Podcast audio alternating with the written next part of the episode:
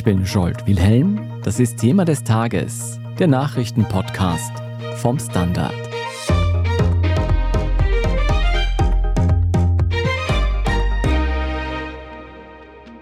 Es ist 6.30 Uhr am Morgen. Raketen explodieren. Sirenen heulen los. Die Türe geht auf.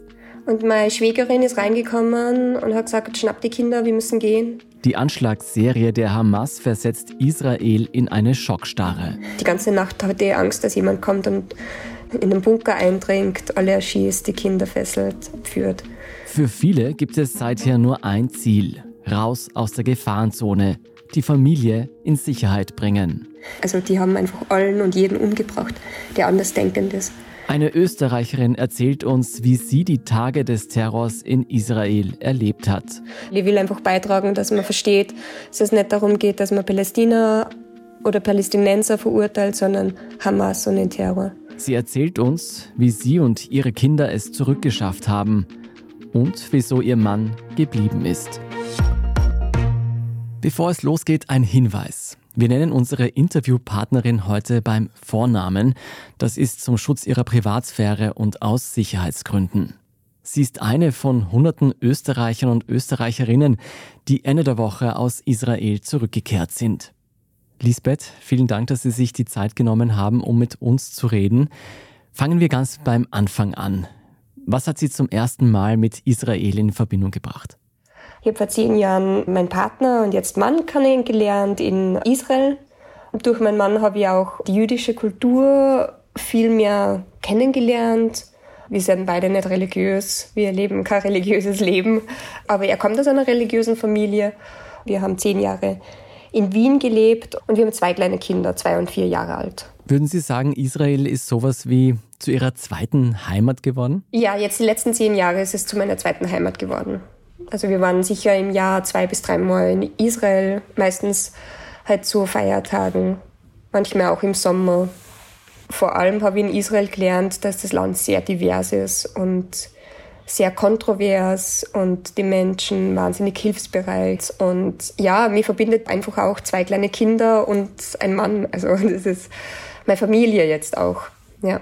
Wie kam es denn zu Ihrem letzten Besuch in Israel? Wo waren Sie da? In einem kleinen Ort, der Tal Shahara heißt, so circa 50 Kilometer nördlich von Gaza, also schon südlich von Tel Aviv und südlich von Jerusalem. Und wir hatten da einfach ein Airbnb gemietet. Wir wollten ein Wochenende machen mit unseren Verwandten, mit drei, vier anderen Familien, eben Cousins, Cousinen, Kinder. Wo waren Sie denn, als damals am Samstag in der Früh diese Anschlagsserie der Hamas losgegangen ist? Also im Bett und meine Schwägerin ist reingekommen und hat gesagt, schnapp die Kinder, wir müssen gehen. Wir müssen in Luftschutzbunker und wir sind aufgewacht und haben verstanden, dass das Haus keinen Bunker hat. Dann haben wir die zehn Kinder, die wir gehabt haben, in den sichersten Ort, den wir befunden haben, unter einem Türrahmen, Treppengeländer zusammengepfercht und uns drüber gebeugt. Das kleinste ist, glaube ich, 18 Monate und ich glaube, der älteste war sieben, acht Jahre. Mein Mann hat versucht, mit den Nachbarn herauszufinden, ob wir zu ihnen können, ob die einen Luftschutzbunker haben und dann haben wir das verstanden, dass das geht. Und dann sind wir zuerst zu einem Nachbarn, aber der war sehr klein, der war nicht so sieben, acht Quadratmeter groß. Und dann sind wir zu einem anderen Nachbarn, die hatten so zehn, zwölf Quadratmeter und dort waren wir dann so 20. und haben die Nachrichten gehört. Ja. Was ist da durch Ihren Kopf gegangen? Was hat man da gesprochen? Also mein Hebräisch ist leider nicht so gut, dass ich alles verstanden habe, oder Gott sei Dank. Ich habe mir gedacht, okay, ja, es sind Raketen, so wie üblich, Iron Dome und alles ist gut. Und dann wurden aber schon die ersten Bilder so gezeigt von Hamas-Kämpfer, die die Grenze passiert haben und dann war eindeutig viel Stress. Und ich war aber nur immer relativ ruhig, wahrscheinlich auch, weil ich meinen Mann noch nie so panisch erlebt habe und wir haben alles gepackt und halt dann verstanden, dass wir weiter in den Norden wollen, aber Zwischenpackens waren immer wieder Luftangriffe und mussten wir immer wieder über die Straße und in den Luftschutzbunker und es war sehr dramatisch. Also natürlich auch für die Kinder, auch für meine Kinder, weil das erste Mal war. Ich habe das noch nie erlebt vorher. Und es hat dann schon gedauert, bis dass wir das Haus wieder verlassen konnten und alles zusammengekriegt haben und unsere Sachen gepackt haben. Und wir sind dann, glaube ich, so zum Mittag oder vielleicht waren es auch noch ein, zwei Stunden, sind wir weiter nördlich gefahren.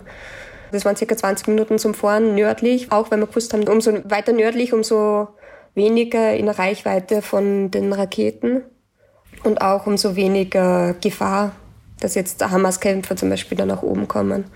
Da hat man dann einen Luftschutzbunker im Haus, das heißt, wir mussten nicht immer über die Straße laufen, sondern wir konnten einfach dort sein. Das war das Haus vom Cousin von meinem Mann. Hat es Situationen gegeben, wo Sie gedacht haben, jetzt könnten wir auch zur Zielscheibe werden von diesen Anschlägen abseits der Raketen? Sie haben schon gesagt, Sie haben gewusst, es gibt diese Übertritte der Hamas-Kämpfer nach Israel, von Gaza nach Israel. Wie bedroht haben Sie sich gefühlt? Ich habe das nicht sofort verstanden. Auch weil ich Aha. eben eine Europäerin bin und mir gedacht habe, ah, die israelische Armee ist so stark, die schafft das. Und erst wie ich verstanden habe, dass alle Israelis panisch waren, habe ich verstanden, scheiße, es ist wirklich bedrohlich. Also seither habe ich nicht mehr geschlafen. Und erst am Dienstag, also wir sind dann nun nördlicher gefahren in das Haus von meinen Schwiegereltern und erst Dienstag hatten wir dann zwölf Soldaten bei uns im Dorf. Und dann war es das erste Mal in der Nacht, wo ich mir gedacht habe, okay. Aber dann natürlich konnte ich schon nicht mehr schlafen, weil meine Schwäger einberufen wurden, beziehungsweise sich freiwillig gemeldet haben, inklusive mein Mann. Der hat sich auch freiwillig gemeldet. Ja. Das heißt, Sie sind allein in dem Haus zurückgeblieben mit den Schwiegereltern? Mit den Schwiegereltern und mit meiner Schwägerin und zehn Kindern. Und Ihr Mann hat sich der Armee angeschlossen? Man muss sich das so vorstellen, also mein Mann hat vor zehn Jahren beschlossen, dass er nimmer Teil der Armee und dieses Systems sein möchte und war auch nimmer in Training und eigentlich hätte er auch nicht mehr zur Armee gehen müssen, aber die Bedrohungslage und er hat verstanden, jetzt müssen alle zusammenhelfen. Natürlich würde ich mir wünschen, er wäre jetzt bei mir, aber es war keine Frage. Wann war Ihnen klar und wann kam der Entschluss, dass Sie gesagt haben, Sie müssen raus aus diesem Land? Am Samstag. Also wir haben sofort gesprochen, er möchte bleiben. Dann war jetzt erst, ah, nein. Und dann haben wir darüber gesprochen, über die Situation und wie ich verstanden habe. Also das war auch die furchtbarste Nacht, weil wir noch nicht gewusst haben, wie viele Hamas-Kämpfer sind nur in Israel. Haben wir schon einen Schutz vom Militär in unserer Gemeinde, wo wir dann gewohnt haben? Wie ist die Lage? Die Schwäger haben sich schon gemeldet zur Armee, das ist schneller gegangen, aber nachdem mein Mann so lange nicht im im Militär war, war das auch gar nicht sicher, ob er dann irgendwie helfen kann oder nicht helfen kann. Und ich hatte die ganze Nacht hatte Angst, dass jemand kommt und uns umbringt. Also genauso, wie man es jetzt hört. In den Bunker eindringt, alle erschießt, die Kinder fesselt, führt. Sie sind dann immer weiter in den Norden gefahren, um weiter in Sicherheit zu kommen. Wie haben Sie es geschafft, dass Sie tatsächlich noch aus dem Land herausfliegen können? Also am Samstag habe ich mit, oder am Sonntag habe ich sofort mit der Botschaft telefoniert. Die haben gemeint, na, sie planen keine Evakuierungsflüge und wir sollen es doch bitte normal versuchen. Mein Flug wurde gecancelt von KLM. Und dann war ich eigentlich ständig im Austausch mit der Botschaft. Die hatte mich vorher noch nie registriert bei einem Israel-Flug und ich war sicher schon 10, 20 Mal in Israel. Und ich habe mich und die Kinder registriert und eigentlich von Sonntag bis Dienstag am Abend nicht gewusst, ob ich wirklich raus kann und wie ich raus kann. Und es war furchtbar.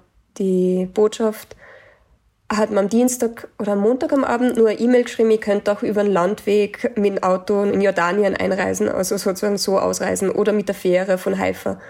Also man muss sich vorstellen, wenn da Luftalarm ist und du bist im Auto, musst du rausspringen und im Graben Zuflucht suchen und das mit zwei kleinen Kindern, zwei- und vierjährigen.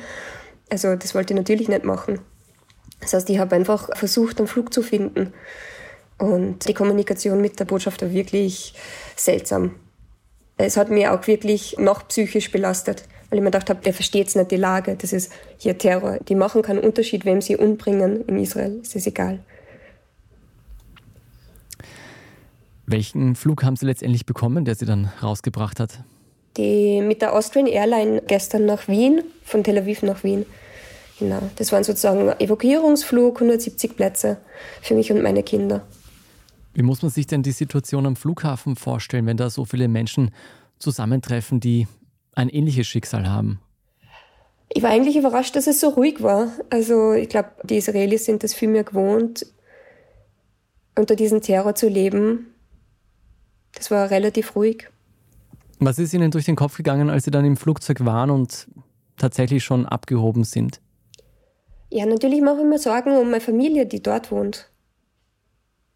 Das sind Menschen, die wollen einfach in Freiheit und Frieden und Demokratie leben und gerne mit Nachbarn, die das auch wollen und nicht mit Nachbarn, die sagen, ihr habt kein Recht zu existieren und nicht mit Nachbarn, die sagen, wenn hier schlaft, dann man und, und ermorden eure Kinder und bringen Leute, die für Freiheit stehen oder für Gemeinschaft oder auch für Aussöhnung mit den Palästinensern um. Also das ist ihnen wurscht. Hamas ist eine Terrororganisation und man muss verstehen, dass das kein Kampf gegen die Palästinenser ist, sondern ein Kampf gegen Terror. Am Freitag sind Sie dann gelandet in Wien. Wie war das, als Sie wieder Boden unter den Füßen hatten? Also wir sind rausgegangen und dann war lauter Medien und meine Mutter hat mich abgeholt und ich habe ihr sofort gesagt, weg. Also ich möchte mit niemandem sprechen und ich hatte dann auch kurz so Kreislaufprobleme, einfach weil ich noch nie in so einer lebensbedrohlichen Situation war. Ich, ich habe noch nie so viel ähm, so eine Angst empfunden und dann auch gemerkt, okay, ich kann ja mit dem jetzt nicht umgehen, dass die Medien jetzt sofort sprechen wollen. Gleichzeitig ist mir wichtig, dass Österreich versteht, dass die Israelis jetzt gerade einen Kampf kämpfen gegen Terror und dass, wenn die Hamas dort unten sie verbreitet, das nicht aufhört in Israel. Das geht nach Europa. Und es geht nicht um Zionisten und nicht um Ultranationale. Ich stimme mit vielen nicht zu und die Familie meines Mannes stimmt mit vielen nicht zu von Bibi Netanyahu, aber jetzt gerade geht es darum, dass sowas, was dort passiert ist, an der Grenze zu Gaza nimmer stattfinden darf. Das kann man nicht tolerieren ich habe zwei kleine Kinder und ich habe mich fast übergeben, wie ich verstanden habe, was die angerichtet haben für Blutbäder.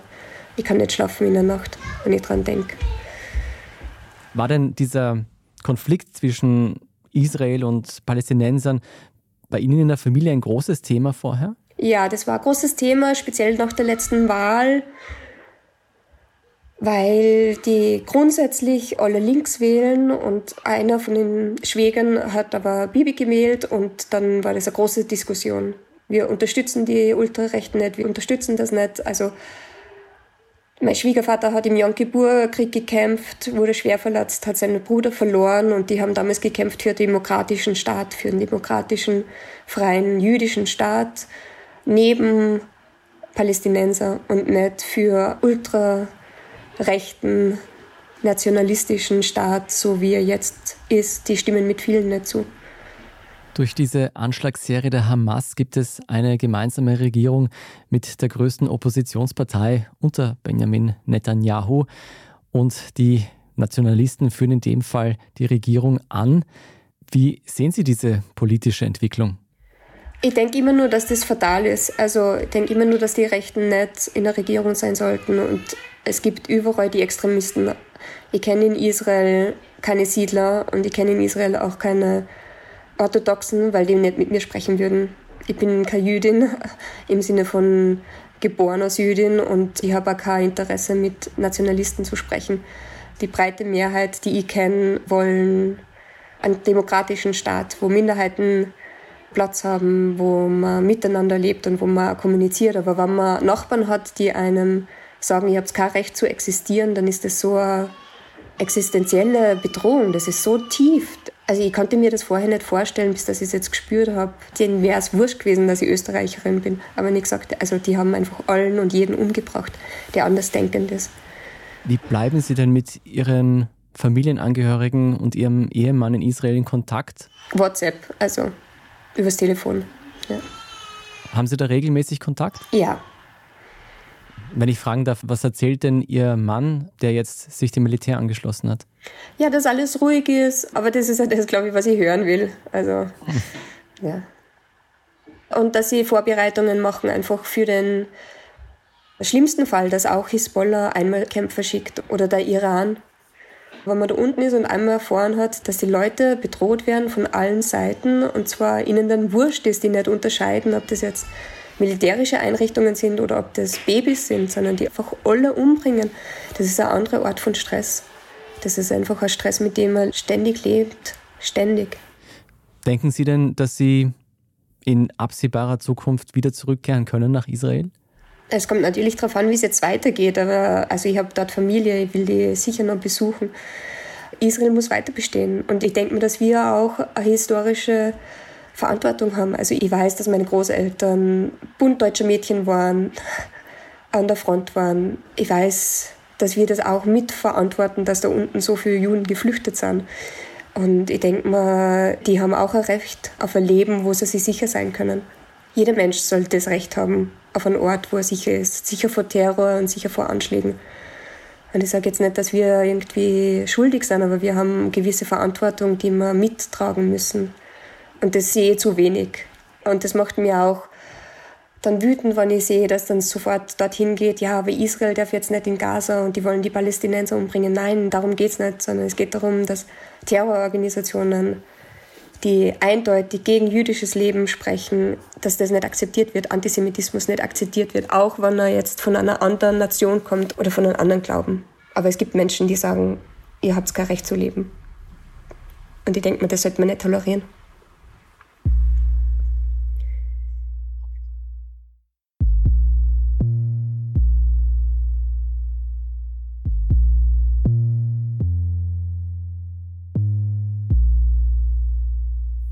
Lisbeth, vielen Dank für diese Eindrücke und alles Gute. Danke Ihnen auch. Wiederhören.